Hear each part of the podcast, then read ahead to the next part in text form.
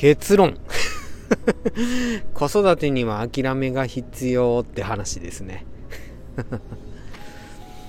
うんとまあうんちょっとふわっとさせといて聞いた話ってことにしといてください。あの学校の先生としてちょっと持ってないといけない考え方っていうのがあるんですよね。うんと中学の時に陸上の顧問してる先生がぼやいてました、うん、ソフトボール投げ距離出ないな。俺じゃない人に指導してもらったらもっといい記録が出るだろうにって。でねその先生がその先生にね、うん、教頭先生がかけた言葉。先生子供が大会でいい記録出せたらそれは子供がすごかったんだよ。その逆も叱りなんだな。みたいなね。うん。うんと指導者として自分がダメだってそうやって自分を責める先生ってやっぱ多いんですけどもまあ当然なんですけどね。責任感がね強い人なんですよね。でもこの責任感が災いしてただ自分を責めるだけになっちゃって他の人だったらとかって他の人がこのクラスの担任だったらなんて考え出したらもうその先生って前に進めなくなるんですよね。俺じゃなかったらよかったのにみたいな。うん。んでねででもねあのほんで実はね自分の指導が悪くて子供の記録が伸びない。自分はダメだっていう考え方って傲慢さの表れだったりするんですよ。あのね裏返してみたら分かるんですよね。子供の記録が伸びたのは自分の指導の賜物だ。自分はすごいって。ね反対にしたらそうなるでしょ。まあね大抵ね子供の記録が伸びた時にそうやってね言う先生はいないんですけども自分の指導が悪くて子供の記録が伸びないって思ってるとそれ裏返したら子供の記録が伸びるのは自分の指導がいいからだ自分すごいみたいな風にねなっちゃいがちなんですよね。うん、行き過ぎた責任感ってもうただその先生の歩みをむやみに止めるだけなんですよ。んでね万が一子供が伸びて成功した時も、うん、教師としては傲慢さを生んでしまうだけのようなね気がするんですよね。まあ、ちょっと極論ではあるんですけどね。うんまあ、つまり言いたいことって責任感もバランスなんですよね。当然全く責任感がないっていうのはダメなんですよ。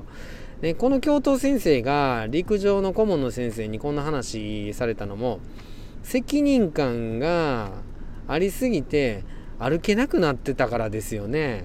うん、責任感がなさすぎてね歩こうとしてない先生にはこんな話しませんよね。うん、子供が悪いんだからしょうがないなんてね言っちゃったらプロとしてどうなんですかね、うん、なんか指導法あるがはるあんがあるはずだみたいなね。指導法があるはずだみたいな風に考えて行動に移せる人はもう自分にも何かできることあるはずだみたいなね。気持ちを常に持ってる人ですよね。うん、こういう責任感が適度なものって言えるような気がするんですよねこういう場合は。うん、責任感もね行き過ぎてもいけないしでも持たないっていうのはまあもっとダメですよね。プロとしてね。まあ要はバランスですよね。うん。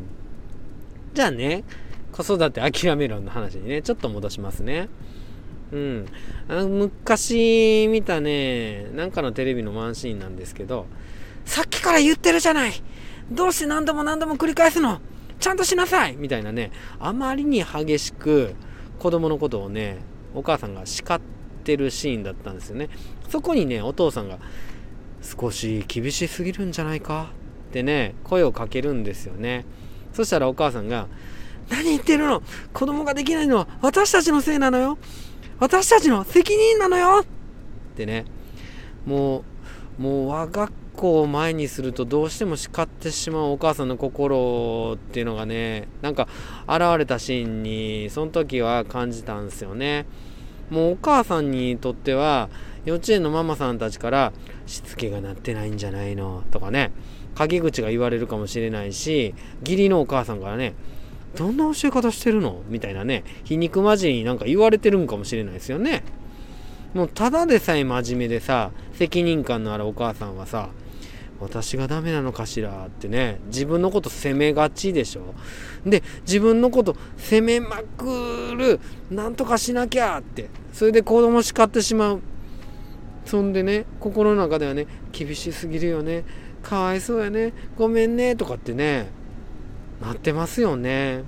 うん。で僕大好きな本があるんですけどもあの一万年堂出版さんからあの出てる明橋大二さんの子育てハッピーアドバイス、うん、それのね2巻ね。2子育てハッピーアドバイス2これのね78ページですね。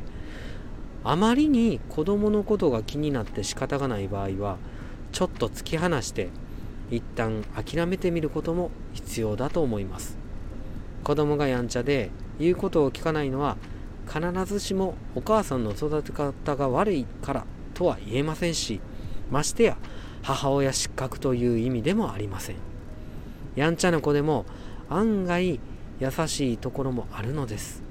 この子もダメ母親もダメではなくてこの子も結構いいとこある私も結構いい子育てしてると思ってほしいのです。そしてそれはきっと事実です。っていうね。うん。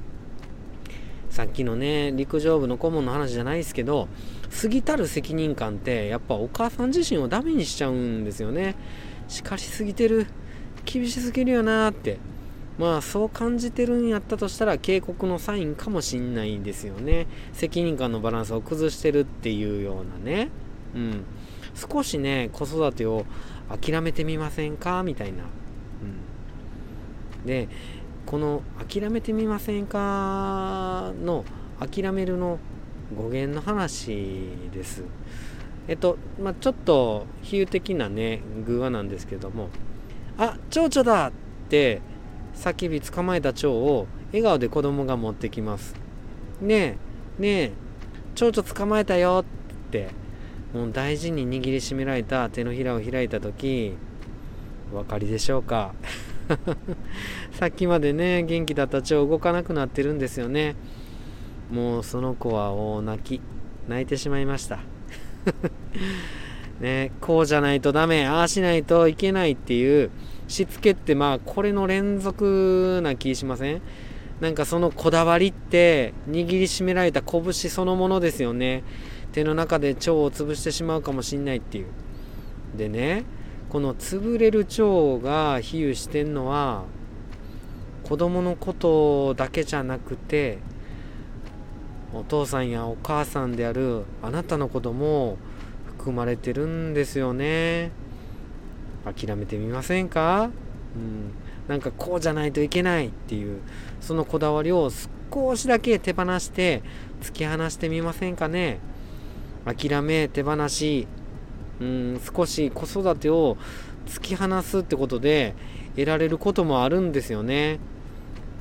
えっ、ー、とね一つはね子供のそのまんまを見る視野。あんまりね近すぎると見えないこともあるんですよね。でもちょっとね少し突き放して距離を取れば見えてくることもあるかもしんないですよ。ああこの子も頑張ってるなーって。そしてねもう一個はねその見えた子このそのままを受け入れる余裕、うん、もう握った拳やったらなかなか難しいんですけどもう焦るしさ。ででもその焦った心からね解放されるともう柔らかに開かれた手でしょ。その温かい手のひらやったらその子を抱きしめてあげることできるじゃないですか。この子のままでいいんだなって。大好きだよっつって。うん。諦めるっていうのはこうほったらかしにしてしまうことではなくてなんかそう諦めるの語源ね。うん。諦めるの語源は明らかに見るらしいんですよね。うん。だからこう受け入れ愛するためにもこのそのままを見るためにも何よりやっぱりお母さんやお父さんであるあなたが自分を責めないために子育てにはやっぱり諦めることが必要なんじゃないかなみたいな風に思います。ね。お母さん。お母さん。お父さん。お母さん。もうあなたの笑顔なくして子供の笑顔がね育つわけないですよね。先生笑顔でいようよ。こんな感じかな。知らんけど。それでは失礼します。さよなら。バイバーイ。